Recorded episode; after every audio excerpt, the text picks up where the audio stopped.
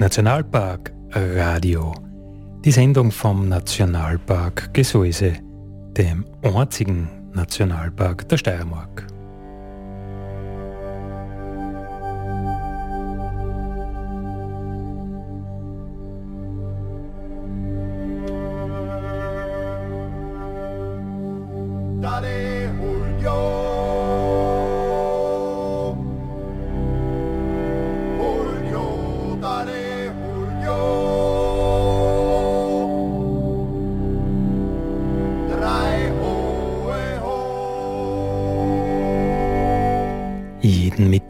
Von 6 bis 7 Uhr auf die Nacht auf Radio Frequenz, dem freien Radio im Enstal.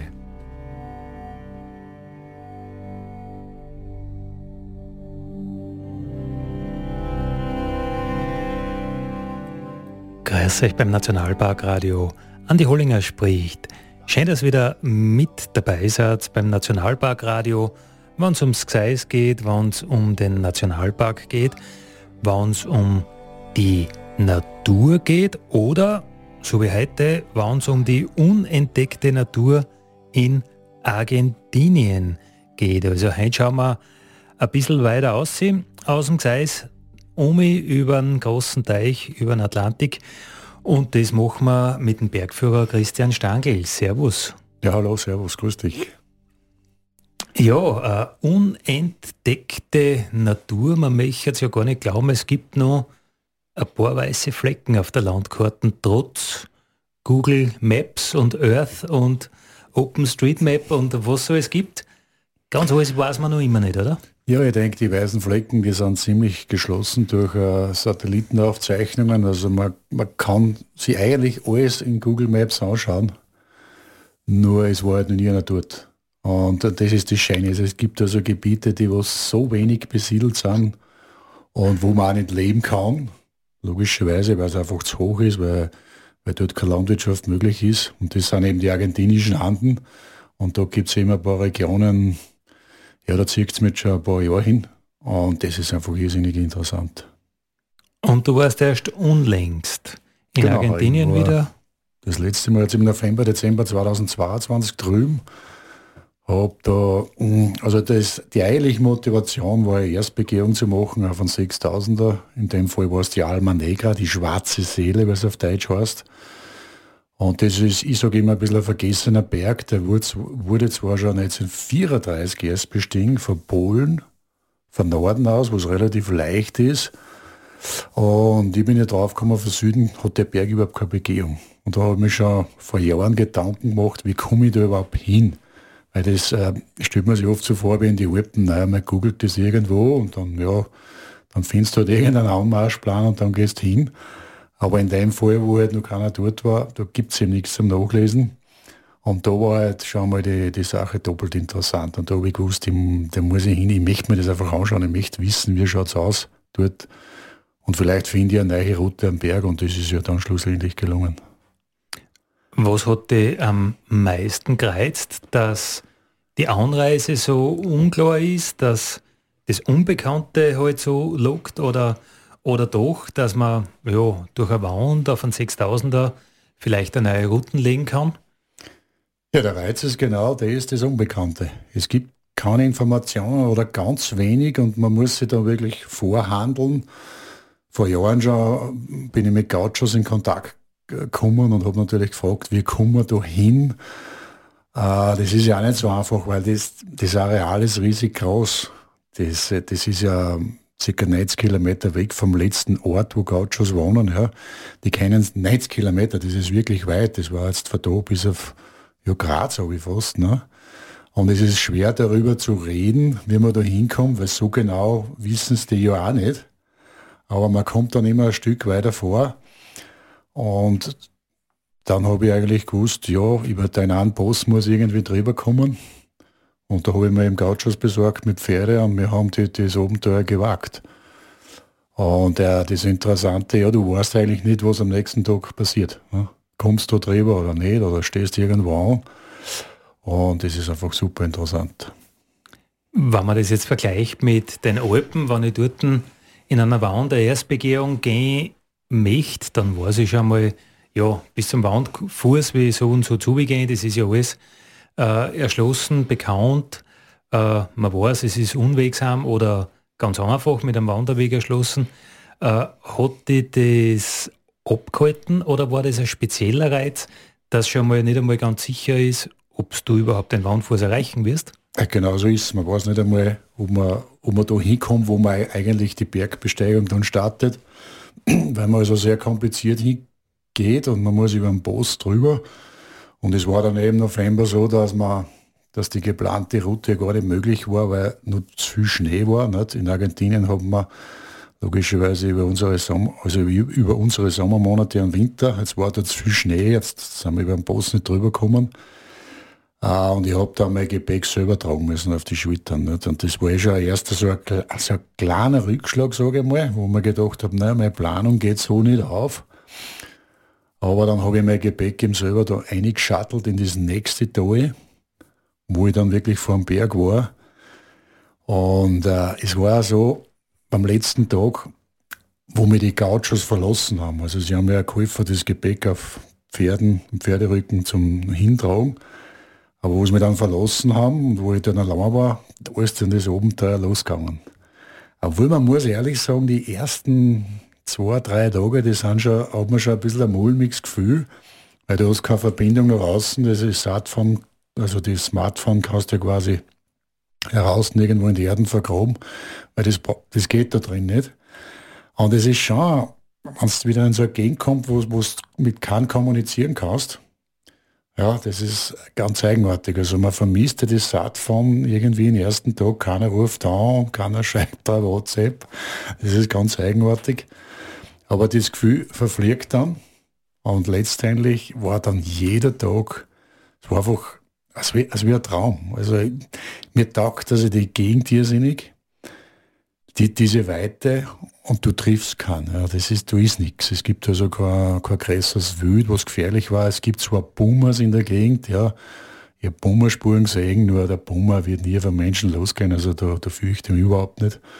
Man sieht ab und zu einen Kondor. Aber diesen, diesen ganzen Tag genießen, wenn die Sonne aufgeht, dann marschierst weiter mit dem Zeug, du schaust, du lässiges Lagerplatz hast, ein Wasser, und äh, da bist du eigentlich schon glücklich. Also das, äh, diese Art von Bergsteigen, das ist jetzt in meiner Phase, das reizt mich irrsinnig. Wobei das Risiko natürlich schon groß ist, äh, wenn du sagst, also man hat nicht zugehen können mit den Pferden, weil die Pferde im Schnee nicht gehen können. Genau, ja, die sind stecken geblieben, ja, die sind eingebrochen dann und dann werden sie sich halt verletzen und dann haben wir gesagt, na lassen wir es. Sie können ihre Tour gehen, sie sollen das Gepäck und das Essen vor allem da lassen. Und ich werde es dann selber managen. Das habe ich dann eh gemacht. Aber das Risiko ist groß, wenn du heimkommst und du müsstest sagen, du bist am Berg nicht aufgekommen, äh, weil du nicht einmal hingekommen bist. Also das war eigentlich ja. seltsam zum Erzählen, oder? Ja, das hätte im schlimmsten Fall passieren können. Das kann man sich wirklich gesagt im, im Alpenraum gar nicht so vorstellen, dass man eigentlich gar nicht zum Berg hinkommt, weil es nicht geht. Aber es, es hat auch keine Information gegeben, ob man wirklich hinkommt. Aber es ist halt dann, es hat sich dann aufgelöst zum Schluss, ja. Ich bin da übrigens in ein Tal gekommen, wo, wo ich die Gauchos gefragt habe, ob, wie das Tal dort heißt, ob das einen Namen hat. Ich sage, nein, wissen es nicht, es ist einfach nur ein Tal. Und das, das ist in unserer Welt, also im Alpenraum, ist das eigentlich unvorstellbar. Dass das Täler gibt, das sind lange Täler, das sind 30, 40 Kilometer lang, hat einfach keinen Namen. Naja, aber wenn du der Erste bist, dann äh, ja. wäre jetzt die Gelegenheit, Namen zu vergeben und äh, zu kartografieren. ja, das habe ich übrigens äh, 2019 gemacht. Da war ich auch in der Region, allerdings auf einem anderen Berg, auf der Cerro de la Ramada. Da habe ich diesen Südostgrad erst begangen. Das ist 2000 Höhenmeter lang. Und da ist also ein, ein kleiner Berg inzwischen, der ist 5400 Meter hoch. Da gehst also eine Spitze, da gehst du eben drüber, steigst hinterab und dann in Südostgrad weiter bis zum Gipfel. Und diese kleine Bergspitze habe ich dann Punta Elena getauft. Der hat noch keinen Namen gehabt bis damals. Äh, Punta Elena nach dem Vornamen meiner Tochter. Das heißt, die wird irgendwann auch mal dorthin fahren müssen und wird sich anschauen müssen, welcher Spitz noch hier benannt ist. Genau, so wird es sein, ja. Ihr hört es Nationalpark Radio. Die Sendung vom Nationalpark Gesäuse. Heute plaudern wir mit Christian Stangl. Wir plaudern über verborgene Natur in Argentinien. Christian, du hast gesagt, du bist dort unterwegs gewesen. Der Berg heißt Alma Negra und da war eine ganze Wand undurchstiegen und es ist dir dann irgendwie gelungen, den Wandfuß äh, ja, nicht so wie geplant zu erreichen, aber doch. Das ist eigentlich ein gutes Stichwort, weil äh, wie hast du das vorgestellt und wie war es dann tatsächlich? ja, vorgestellt habe ich mir so, dass ich mit meinen Gaucho-Freunden schon vorher ausgemacht habe, wo dass wir mit die Pferde hinreiten und wo das dann mein, mein Essen vor allem liegt, weil ich habe ja da Essen mit für drei Wochen, dass da wirklich nichts schief geht, dass ich genug zum Essen habe. Aber wir haben eben den Punkt nicht erreicht und darum habe ich selber am Essen da hinschatteln müssen. Also ja, schweres Gepäck einfach. Und dann am Berg selber, das, es ist, ich weiß nicht, wie ich sagen soll, aber das, das Bergsteigen, wenn du zu weit weg bist und du, und du weißt, das ist jetzt komplett deine Verantwortung, was du tust. Weil wenn irgendwas schief geht, ja, da, da ist nichts, da wird dir keiner schnell helfen können, wann überhaupt. Gell. Das ist nicht so wie bei uns in den Alpen, dass du irgendeine Bergrettung anrufen kannst, weil die nächste, diese Ortschaft Pareal, das ist ein kleiner Ort, das ist 90 Kilometer weg. Gell, und vor allem Wein musst du anrufen. Jetzt ist es so am Berg, aber das Gefühl, gell, dass du komplett 100% für dich allein verantwortlich bist, ähm, es ist ganz was Eigenartiges, aber ich muss ehrlich sagen, mir taugt das auch taugt es auch, in dieser, in dieser Unendlichkeit einmal dumm äh, zu klettern, zu gehen. Und ich kann mich erinnern, bei, bei der Gipfeletappe, ich bin dann über den Südgrad hingekommen zum Hauptgipfel, habe dann noch was ans, den, den, den, südlichen Vorgipfel umgehen müssen, da bin ich drüber gekommen und das war einfach schwer. Es war mir zu viel Risiko gewesen, habe ich das ein bisschen leicht westlich quert und dann schaust um die Richtung Chile aber da sind so viele Berge inzwischen und da habe ich in dem Moment gespürt, boah, das ist so eine Unendlichkeit da. Wenn du da irgendwo voll schobig gehst, da bist du im Nirgendwo und ja, da wirst du einfach irgendwo verenden. Und das, äh, das ist irgendwie also ein Gefühl der Verantwortlichkeit. Ich kann mit dem echt gut leben. Obwohl, es ist ein bisschen Angst da. Auf der anderen Seite ist das genau das Bergsteigen, denke ich wie das ja früher war äh, wo eben nicht so alles erforscht war, wo du irgendwo hingehst, wenn du gar nicht weißt, wie kommst du wieder zurück. Nicht? Also in deinem Fall natürlich weiß ich schon, ich muss meinen eigenen Weg wieder zurückgehen, aber du gehst weiter vor und du kommst, du, du, du entdeckst irgendwas, wie kommst du über die Stufen drüber und da drüber und äh, da bist du total lebendig. Also da bist du 24 Stunden am Tag, da bist komplett mit der Sache verbunden. Ähm, das heißt, du hast denselben Weg wieder retour gemessen, du hast da beim Aufgehen Gehen oder Klettern wahrscheinlich einige Stöhnen schon überlegen müssen, dass du das auch wieder abklettern kannst. Ja, genau. Ich wollte diesen, diesen äh, Südgipfel, der ist ja auch bestiegen, unbedingt mitnehmen und wollte drüber klettern. Aber da bin ich drauf gekommen, der Fösen, der gibt es nicht her. Also da solo zu klettern, teilweise ist er so brüchig, dann ist er so geschlossen. Also das war mir dann zu viel Risiko. Ich bin dann ein bisschen abgestiegen Richtung Westen und bin dann von Westen wieder zurück am Südgrad rauf war ein Murzer Umweg. Und Gipfel war wunderschön, es war überhaupt kein Wind, gar nichts. Ich habe dann auch mit Video so einen Rundum, Rundumblick gemacht und habe dann in dem Moment zurückgeschaut zu dem Boss, diesem Basso Espinacito, wo ich eigentlich drüber gekommen bin. Und habe dann gemerkt in dem, Gefühl, in dem Moment am Gipfel, wow, das ist voll weit weg, das muss ich alles wieder zurückgehen. Gell? Also beim, beim, beim Gipfelmoment haben wir gedacht, ja okay, jetzt bin ich da, ich freue mich zwar. Und habe dann ja, gleich einmal meinen Abstieg angefangen, weil ich gewusst, das wird noch ziemlich zart, du zurück aus, weil du gehst jetzt quasi im Berg oben, dann hast du wieder einen Gegenanstieg, musst wieder 4.500 Meter auf über den Post drüber, dass du endlich in das richtige Tal kommst, was dann äh, zurückgeht aus in die Zivilisation. Ähm, du hast gesagt, du warst mit äh, mit Pferd oder mit Mullis oder mit Eseln? Was waren das nur Pferd? Ja, Pferde. Ja, ich habe da zwar gerade schon so ein paar Real. Die haben dann ein Pferd mit für mein Gepäck. Ich bin einmal vor drei Jahren geritten, aber ich muss ehrlich sagen, wenn man nicht viel reitet, ist das Reiten ganz schön anstrengend. Die, die gehen jetzt eh nur Schritt, die Pferde, ja. aber da den ganzen Tag am Pferd am Sitzen. Äh, ja, wenn man es nicht gewöhnt ist, ich gehe fast lieber zu Fuß und für die Akklimatisation ist es auch besser. Ich tue jetzt so, dass ich in der Früh früher vor die schon weggehe und komme meistens später auch, weil ein Pferd holst du ja nie ein, wenn du zu Fuß gehst. Das heißt, ihr wart schon Tagesetappen ja. äh, miteinander, also immer genächtigt gemeinsam mit den Gauchos, mit den Pferden. Genau. Und du hast halt müssen die doppelte Zeit investieren, dass du halt da irgendwie ja, genau. mit kannst. Ja, genau so ist es. Vier Tage hätten wir geplant, aber es sind dann, wie gesagt, durch den Schneefall war es nach zwei Tagen eh schon Schluss. Und dann sind die wieder retour gegangen. Aber eigentlich muss dann sagen, sind das recht leichte Etappen für die Rose, weil ein Rose kann ja ohne Problem 40, 50 vielleicht sogar Kilometer gehen. Ja, absolut, ja. Das wirst du nicht kennen. Nein, das schaffst du nicht, vor allem in der Höhenlage, wenn du nicht akklimatisiert bist. Und es ist ein unwegsames Gelände, also da, da schwitzt schon ordentlich, ja. Also für die Pferde war es einfach? Für die Pferde ist es easy going und für die Gauchos haben die immer ein bisschen anstrengen müssen. Ja.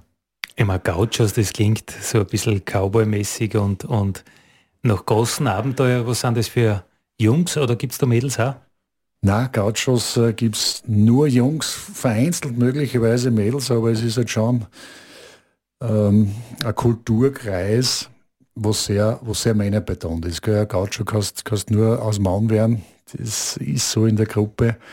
Und Gauchos sind ja so ein ganz eigenartiger Schlag für Leute. Mir gefallen super. Es ist nur extrem schwierig reden mit, mit das, man kann mit die fast nicht reden. Äh, sie sollten ja Spanisch reden, aber die haben ja so viel Dialekt und so viel Dialektwörter.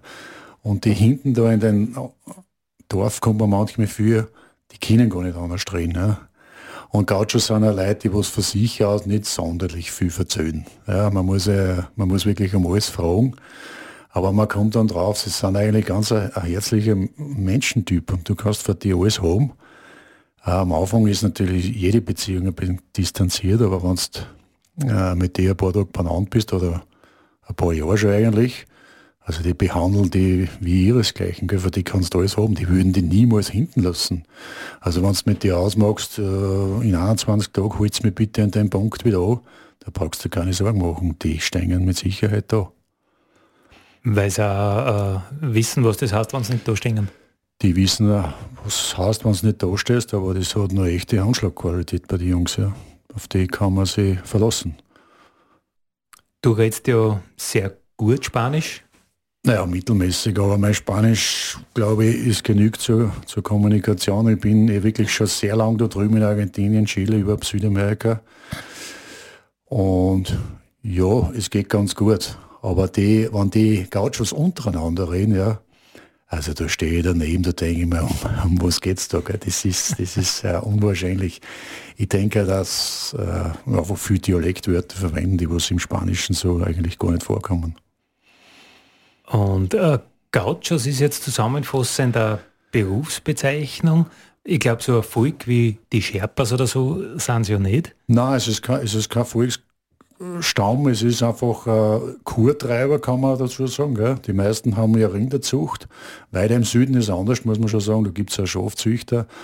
Aber dort in der Region ist halt Rinderzucht, gell? Landwirtschaft, hauptsächlich Fleisch, logischerweise. Und es ist einfach eine Volksgruppe, sehr bodenständig, sehr stolz gell? Es ist interessant, mit den Gauchos zu reden, was sie von der derzeitigen wirtschaftlichen Lage in Argentinien halten oder auch weltweit, das darf man ruhig so sagen, weil die Inflation äh, ist ja nach Europa auch schon übergeschwappt. Und in Argentinien war das Problem schon vor Jahren so mit einer hohen Inflation. Letztes Jahr haben sie ja ganz knapp schon an der 100%-Marke gekratzt. Und dann reden wir jetzt so über die Gauchos, wie sie das sehen. Und es ist interessant, die sehen natürlich das total relaxed, gell, weil äh, die sind autark. Die haben einen Bauernhof, der hat, weiß ich nicht, 300 Stickel Rinder oder ein paar Pferde, egal was draußen in der Welt passiert, gell, das äh, kotzt die nicht. Also da, da merkt man wieder die Vorteile, äh, wenn man autark leben kann. Das heißt, äh, Inflation gibt es nur ab dem Zeitpunkt, ob dem er was verkauft, ein Pferd oder ein Stück Rind oder, oder irgend sowas, dann hat er Geld und dann gibt es Inflation und sonst hat er halt seine Wirtschaftsgüter und die sind ja, für genau. ihn immer gleich viel wert. Genau, das sehe ich auch so. Er verkauft sehr Fleisch, ja, aber wenn's, wenn das mit, mit, mit der Finanzpolitik komplett im Bauch geht, er kann noch einen Tag leben. Und was die Regierung in Buenos Aires macht, ist trotzdem relativ wenig, weil er weiß genau, er kann seine, seine, seine Rindviecher äh, schlussendlich essen und er hat was zum Essen. Und das wissen sie aber, gell? also die, sind da, die stehen da sehr relax drüber, was, äh, was die Finanzpolitik jetzt in Argentinien macht, das kotzt ihnen nicht so besonders. Was ja nicht für alle Argentinier zutrifft, weil die, die einen Haufen nicht. Geld haben oder so, ja, sicher. die tun sie nicht ganz so leicht. Na gut, jetzt gehen wir von dem ab, aber der, was viel Geld gehabt, gehabt hat in Argentinien, der hat sicher schon vor Jahrzehnten ins Ausland gebracht, das ist einmal klar. Na gut, da gibt es dann auch wieder eine Lösung. Ja. Äh, wir reden ja heute von Argentinien. Gibt es sowas wie Gauchos? Äh, auf der anderen Seite der Anden in Chile auch. Wie schaut es Bolivien, Peru äh, aus? Gibt es da auch so vergleichbare Typen? Es, gibt überall so Volksgruppen, die sogenannten Ureinwohner, ja. Äh, die sind mehr oder weniger assimiliert. Ich denke jetzt nur, weil du gesagt hast, Chile, da sind die Mapuche ganz im Süden, die was jetzt eh seit Jahren auch wieder draufkommen, dass sie wieder eigenständig sein wollen und dass mit dem chilenischen Staat nicht so viel äh, gemeinsam haben wollen. Das sind, werden oft also ja, aggressive Aufständler bezeichnet, was so nicht ganz stimmt. Äh, es gibt in jedem anderen südamerikanischen Land, aber es gibt auch Volksgruppen, die was mich besonders interessiert und bin ich eigentlich durch Zufall gekommen. Das war oben in Kolumbien und das ist äh, das sind die Kogo-Indianer in der Sierra Nevada de Santa Marta. Äh, da war ich einmal zum Bergsteigen unterwegs und äh, mein Ziel war eigentlich, ja, Bergsteigen, aber ich bin dann mit der Volksgruppen in Kontakt gekommen und seit dem Erstkontakt muss ich sagen, die interessieren mich außerordentlich, weil das ist ähm, ein autarker Stamm. Und äh, dann drüben gibt es ein bisschen Literatur in Santa Marta oben, direkt in der Karibikküsten. Und dann bin ich drauf gekommen, ja, geschichtlich ist es so, dass dieser Stamm der Koguis oder Arawakuis-Indianer geht geschätzt zurück, äh, die sind also ungefähr dreieinhalbtausend Jahre alt. Und die, das ist schon eine ordentliche Zeitspanne, wenn man jetzt einfach vergleicht ja, mit Christentum in Europa, ja, da sind wir paar 2000 Jahre. Also die gibt es schon fast zweimal so lang und die gibt es noch immer und das ist das Interessante. Und die, die Kogo-Indianer sind anzahlmäßig jetzt schon zusammengeschrumpft auf circa, man schätzt 6000 Personen, mehr gibt es da nicht mehr. Aber die, die leben komplett autark in den Urwald, haben eine eigene Sprache und sie, sie verneinen jeden Handel und Kontakt äh, mit, mit der Zivilisation der Umgebenden das ist in dem Fall Kolumbien, ja, also sie sind auf kolumbianischem Staatsgebiet, aber mit dem wollen sie ein paar nichts am Hut haben. Und ja, ich bin mit denen schon zweimal zusammengekommen. Und ich glaube fast, dass ich nur einmal da hin muss, weil das sind, die, die, die interessieren mich einfach. Weil die Frage ist, wie lang, also wie haben sie das geschafft, dass sie dreieinhalb tausend Jahre ihre Kultur halten, ihr Sprachgut, und dass sie es schaffen, dass sie mit keiner anderen Zivilisation in Kontakt treten wollen. Also Pläne gibt auch in der Zukunft für einen Christian Stangl? Ja, ich hoffe nur, dass ich noch 40, 50 Jahre am Leben bin, weil es wird dann schon langsam knapp mit den Projekten. Ihr hört es Nationalpark, Radio und äh, ja, man merkt es an der Musik, wir sind in Argentinien. Wir schauen uns die einsame Natur Argentiniens an mit Bergführer Christian Stangl. Äh, Christian, du hast gesagt, du warst auf dich allein gestellt und zum einen war natürlich die Sache Verantwortung für sich selbst verantwortlich zu sein. Äh, ich kann mir vorstellen, es geht aber darüber hinaus. Warst mit dir was anzufangen? Wie geht es da mit dir? Äh, mit wem redest du die ganze Zeit? Also wie geht es da mit allein sein? Ich glaube, die Frage beantworte ich gleich vom, vom Schluss her, also als Conclusio. Ich mit mir allein habe also sehr wenig Probleme. Ich kann mit mir sehr gut. Also das habe ich schon öfters festgestellt. Äh, diesmal bei der letzten Argentinienreise war ja netto jetzt wirklich nur zwölf Tage lang, was eher schon viel ist, aber ich war früher schon einmal im Jahr 2005, habe ich ja diese Atacama-Wüstendurchquerung gemacht, das hat 34 Tage gedauert, also da bin ich 9 Kilometer zu Fuß gegangen durch die Wüsten. Und von der Zeit habe ich ja gewusst, also ich, ich allein, ich habe mit mir keine Probleme. Und darum, glaube ich, darf man gar nicht unterschätzen, wenn man sowas macht. Da muss man ja einmal klar anfangen und schauen, ob man das überhaupt aushält. Gell? Weil du draußen, du hast keine Einflüsse, du hast nur die Natur. Aber auch diesmal habe ich wieder gemerkt, ich bin draußen und ich habe es auch vorher schon erwähnt, die ersten paar Tage sind ein wenig komisch, du bist weg von der Welt, du hast keine elektronische Kommunikationsmittel, nichts. Aber dann fangst du es volles Genießen an und, das taugt irgendwie, dass du den ganzen Tag beobachten kannst, wie, es, wie die Sonne umgeht. Ähm, Wenn du einen Lagerplatz findest, der was da taugt, was du was auch noch findest, das, das macht dich schon so glücklich und der ganze Tag ist schon okay. Also wenn du einen super Platz hast, mit einem, mit einem vielleicht einem fließenden Wasser irgendwo da rein, also die, das macht dich unbeschreiblich glücklich. Es gibt ja in unserer Zeit, ähm, ja, wird es ja auch angeboten, dass man, dass man, dass man lange ist, dass man lange wohin geht und über sich selbst nachdenkt. Denkt, ne? Das sind zum Beispiel jetzt, ich denke nur so die, die Retreats, wo man irgendwo hinfährt und viel Geld zahlt, dass man sich selbst erfahren kann.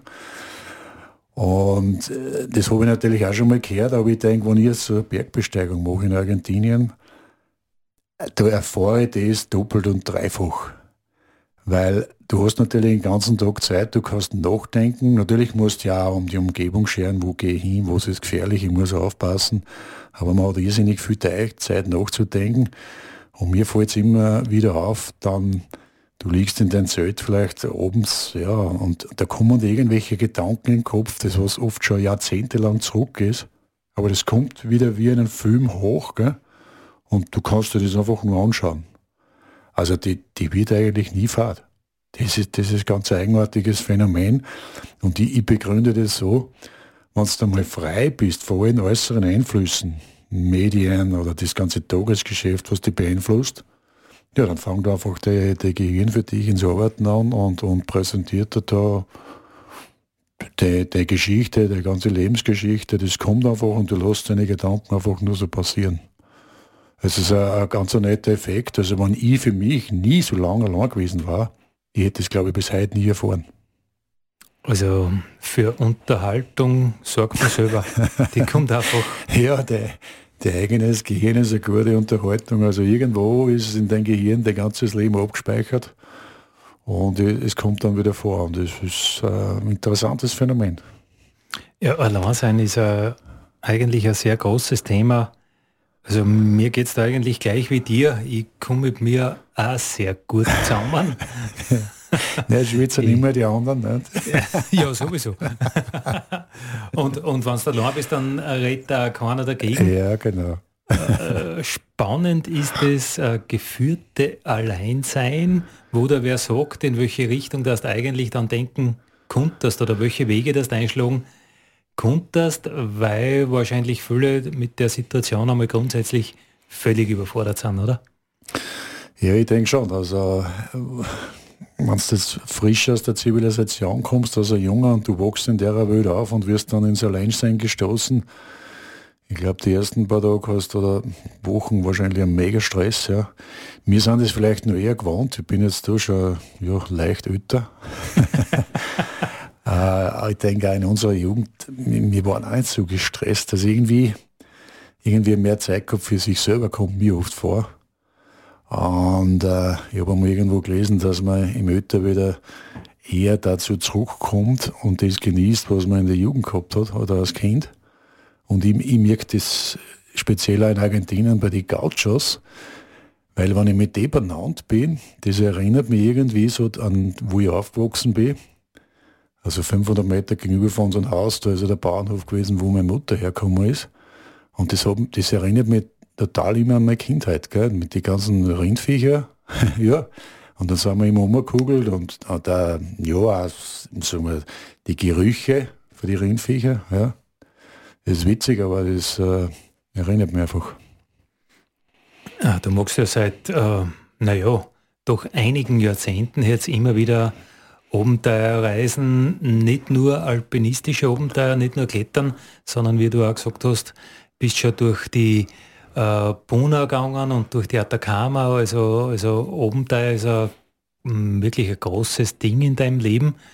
Ähm, wie ist es jetzt, wo du sagst, du bist nicht mehr ganz neu, äh, nach so vielen Jahrzehnten, äh, was gibt es für Wichtigkeit, was hat es für einen Stöhnwert, hast du ein anderes Risikobewusstsein?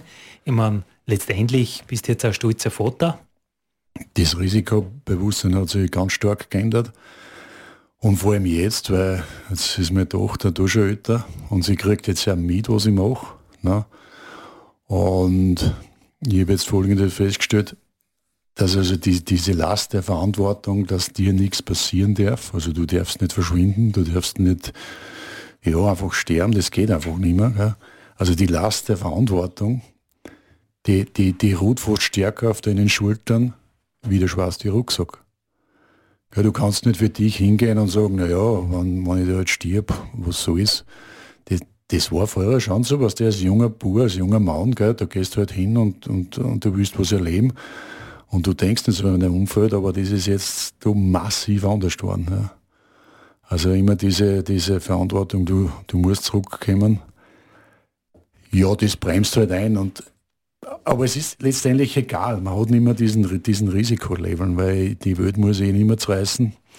Aber das Gefühl, ein Abenteuer zu machen, ein bisschen, das steckt da noch stark in mir. Und wenn ich es ganz abtragen würde, dann bin ich nicht mehr ich selber. Also ganz lassen kannst du das nicht? Nein, ganz lassen kann ich es nicht.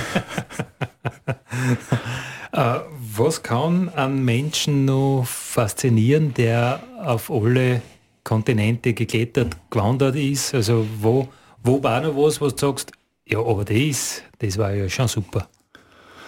Ja, da gibt es viele Sachen. Ich sage, nach außen habe ich meine Abenteuer gehabt, nach, nach innen gibt es nur ein Abenteuer zu bestreiten. Ja. Das kann man ruhiger symbolisch sehen, dass man sich irgendwann da noch vielleicht selber besser kennenlernen will. Das gibt es ja wohl, ja.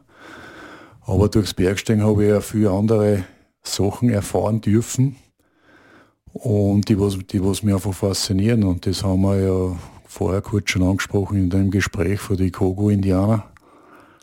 Da darf mich halt einfach interessieren, wie die Leute denken und fühlen. Ja.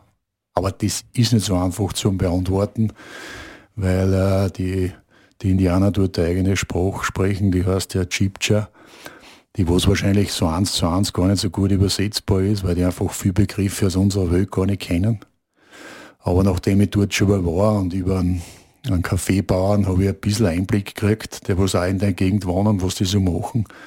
Und da waren so viele Fragen und ich habe den Kaffeebauer immer gefragt, ja, was machen die bei den Zeremonien in diese Rundhütten, um was geht's da?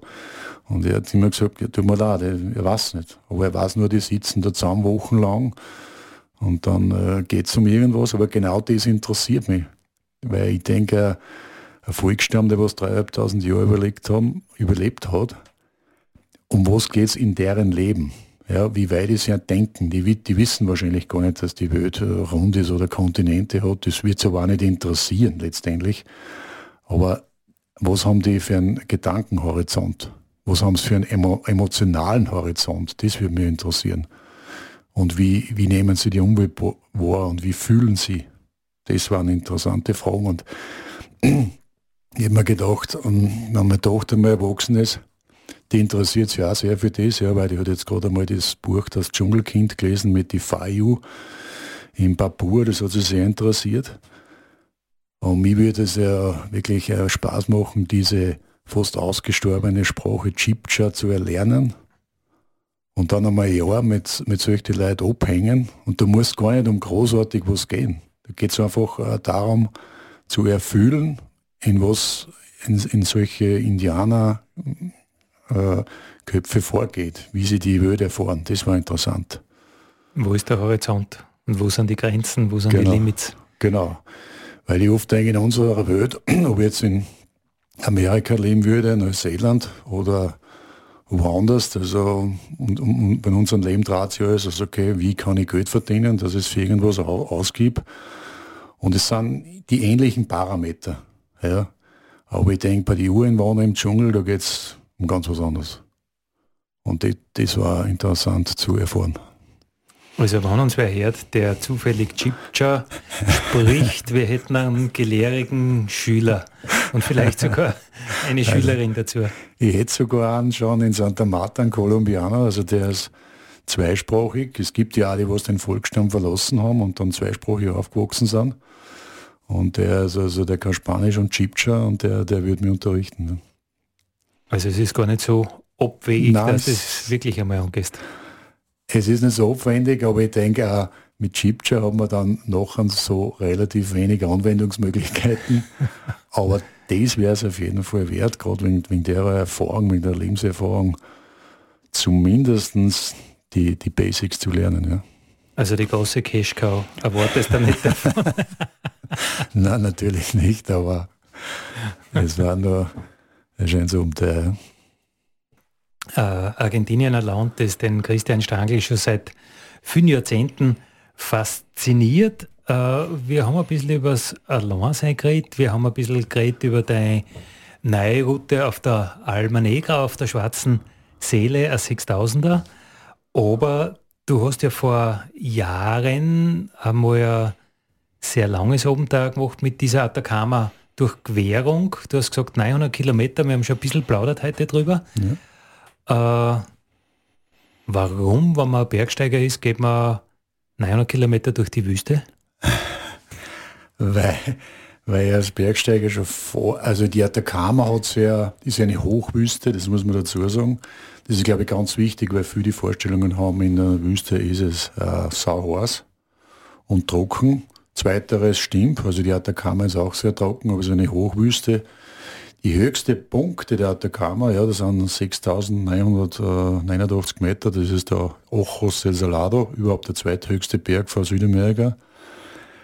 Äh, kein Leben dort und ich war früher schon Bergsteigen dort und habe dann immer so nach Norden, Süden, Westen, Osten geschaut und habe mir gedacht, in Gottes Willen, da ist so viel Landschaft, das ist unwahrscheinlich. Und dann habe ich mir eben die Karten angeschaut und habe mir gedacht, das war mal interessant, diese ganze Atacama, also entlang vom Anden-Hauptkamm quasi, von die Hochanden von Norden nach Süden zu Fuß durchzugehen. Ja, und das habe ich mir einmal eingebüht und da habe ich geplant und trainiert und das habe ich dann gemacht. Ja. Und da habe ich mir ein Wagel gebaut, weil du kannst ja nicht für einen Monat Essen mittragen, das geht ja nicht, also das kannst du nicht tragen. Und da habe ich mir immer so, so eine Art äh, Wagel gemacht zum Anhängen. Das war gebaut für 300 Kilo. Und da habe ich dann letztendlich ein Startgewicht gehabt von 130 Kilo. Also Lebensmittel plus eine Wasserreserve, weil logischerweise, wenn es eine Wüste ist, hast du nicht an jeder Ecke irgendwie Wasser. Und ich habe das, das Ganze am Ende vom Südwinter gemacht, das heißt ähm, September, August, September, weil im Südwinter, äh, wenn es ein bisschen Niederschlag gibt, ja, minimal, der bleibt dann als liegen. Dort oben und weil es kalt ist, kannst du den Schnee einfach zusammenklappen und du schmilzt und hast, hast was zum Trinken. Weil im Südsommer, also in den, in den äh, Dezember, Jänner, Februar ist es unmöglich, das so zu durchqueren, wie ich es damals gemacht habe. Und äh, ich, darum habe ich es am Ende vom Südwinter gemacht und so hat das auch funktioniert. Und das war ein irrsinnig schönes Abenteuer, weil jetzt über einen Monat allein zu sein, hm, das macht ja was mit dir. Gell? Ich habe immer gewusst, dass ich, dass ich da wieder zurückkehren werde, weil mir das einfach, das ist ja landschaftlich äh, ein Wahnsinn, weil man denkt oft, na, da ist nur Wüste, da ist jeden Tag nur Sound. So ist es überhaupt nicht kommen oft so Salzseen daher und wenn man dann Fotos macht und schaut die Fotos in einer Collage an, da siehst du genau, wie sich die Landschaft geändert hat, weil du magst ein Foto und magst nach drei Stunden wieder eins, dann ist der Sonnenstand wieder anders, dann schauen die Dünen wieder ganz anders aus. Also das ist total faszinierend. Also das ist die Faszination des Nichts. Ja, weil man sagt, man geht in die Wüste, wo es eigentlich eh nur einen Sound gibt, aber gerade ist die, ist die Faszination. Äh, und es gibt dort, weil du sagst, am Ende vom Winter, es gibt dann dort doch nicht so viel Schnee, dass man irgendwie, ich weiß nicht, mit Langlaufski unterwegs sein konnte oder mit Tourenski? Nein, so schnell, so viel Schnee gibt es nicht. Es sind ja sehr hohe Winde dort. Es gibt ja auch den sogenannten Andenföhn, die Onda. Oder manche sagen ja weit im Süden dann äh, Lais Coade Dios, der Besen Gottes. Das ist wirklich ein, ein starker, eigentlich ein Westföhn, der was dort weht. Das sind wirklich starke Winde, die blasen alles weg und der Besen Gottes fegt halt die Landschaft leer und darum ist die Landschaft so leer dort. Und wenn ein bisschen ein Niederschlag ist, dann den Schnee verzahrt es natürlich. Aber in irgendwelchen äh, Senken, in die Bandanas, so, ja, bei uns sagt man Senke oder Durken, da bleibt natürlich minimal Schneefelder liegen. Nicht? Und da musst du hinfahren und musst den Schnee zusammenkratzen und schmelzen und dann kannst du ihn trinken. Aber man muss ihn vorher abseichen, weil, weil äh, oder nicht abseichen nicht, also schmelzen und dann nur das oberste Schicht trinken, weil unten bleibt meistens der Sand übrig. Der ist natürlich durch den starken Wind ist der Schnee vermischt mit Sand. Und auch wenn man glaubt, man nimmt einen frischen Schnee, da sind immer ein paar Sandkörner drin. Aber das ist nicht so schlecht. Also es reinigt den Darm. Heil, Heilerde aus der, ja, der Kammerwüste. Genau, Heilerde. ja. Äh, äh, eine Riesenherausforderung, wenn man dann den Schneefleck nicht findet bis zum Ende des Tages. Ja, das ist richtig, aber ich habe eine Wasserreserve mitgeführt, die, die, hat, die hätte zehn Tage überlebt, gell, wenn ich sparsam bin. Also für die 130 Kilo kannst du eigentlich sagen, dass die, das meiste eigentlich fast Wasser war. Weil Lebensmittel musst du so rechnen, wenn ich einen Monat unterwegs bin, ein Kilo Festlebensmittel ist ein Tag. Gell, also 30 Kilo Essen. Aber beim Tragen ist halt das schwierig, 30 Kilo. Nicht? Also da mhm. musst du schon ein Fuhrwerk haben. Und eine, Wasserreserve habe ich nicht mit, äh, mitgeführt, in dem Fall, wenn ich eben keinen Schnee finde. Aber das ist dann Gott sei Dank nie, nie, nie eingetreten. Ja. Und dass dann doch so kalt ist, dass äh, die Wasserreserve gefahren hätte und ja, die frieren eh, aber tagsüber, wenn die Sonne kommt, das, das, das wird dann eh wieder, ja. Ich habe zum Beispiel auch Olivenöl mitgeführt in Blechdosen, weil Olivenöl hat natürlich ganz eine hohe Energiedichte. Ja. Äh, selbst das ist gefahren, das Olivenöl, aber das habe ich auch vorsichtshalber gleich im Blechkanister mitgeführt, weil das kannst du dann leicht über den Kocher ein bisschen erwärmen und dann kannst du es wieder trinken. dann kann man es wieder trinken. Also, dann kann man es trinken, ja. es war eher äh, einfache, kalorienreiche Kost. Das war wirklich sehr einfach. Also viel Butter war dabei, äh, Olivenöl und dann das originale Charqui aus Argentinien, also diese getrocknete Rindfleischstreifen. Die sind komplett trocken, also die kannst du mitführen, die gefrieren nicht einmal und da kannst du ein bisschen was dazu beißen. Ja, es war nicht jeden Tag ein Gourmet-Dinner, das muss man schon sagen. Aber wenn man, glaube ich, einen Monat lang durch die Wüsten geht, äh, braucht man das ja nicht wirklich. Und nach einem Monat äh, bist du wo rausgekommen? Unten bin ich dann ausquert äh, Richtung Argentinien nach Fiambala. Und da war die Reise dann zu Ende, ja. Und hat 34 Tage gedauert. Eigentlich wollte ich nur weiter in den Süden gehen. Es hätte also in 40 Tagen dauern. Aber ich bin einmal auf den Salzsee mit meinem Wagel einbrochen und dann ist mir das super salzige Wasser hinten reingekronen und hat ein paar Lebensmittel äh, ungenießbar gemacht. Jetzt nicht wegen Salz, aber wir wissen ja, dass in die Salze in andere Sachen auch drin sind. Das Lithium zum Beispiel, was jetzt heiß begehrt ist in diesen Jahrzehnten. Und man weiß halt nie, was dabei ist. Gell? Es gibt ja Arsen, äh, hütige Quellen dort, das weiß man auch. Also wenn da das reinrinnt, äh, das habe ich halt dann weggetan und habe nicht mehr gegessen und dann hat er halt eine Woche Lebensmittel gefällt. Okay, also äh, ein bisschen Abstriche hast du machen müssen. Ein bisschen Abstriche habe ich machen müssen und wir dann äh, die Lebensmittelvorräte zur Neige gegangen sind, bin ich dann äh, Richtung Ostnassig nach Firnbola und da war die Reise dann zu Ende. Das ist ja das äh, Gurde an den Anden von Norden nach Süden, tausende Kilometer von Osten nach Westen, doch sehr überschaubar. Da ist sicher überschaubar, ja, das geht gut.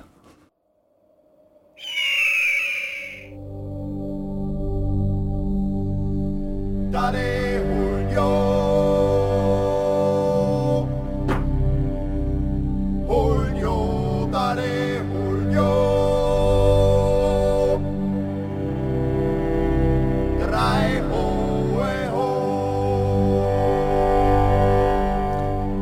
Das war's Nationalpark Radio für heute. Wir sagen Danke fürs Zulosen. Heute waren wir Christian Stangl und Andi Hollinger. Vielen Dank.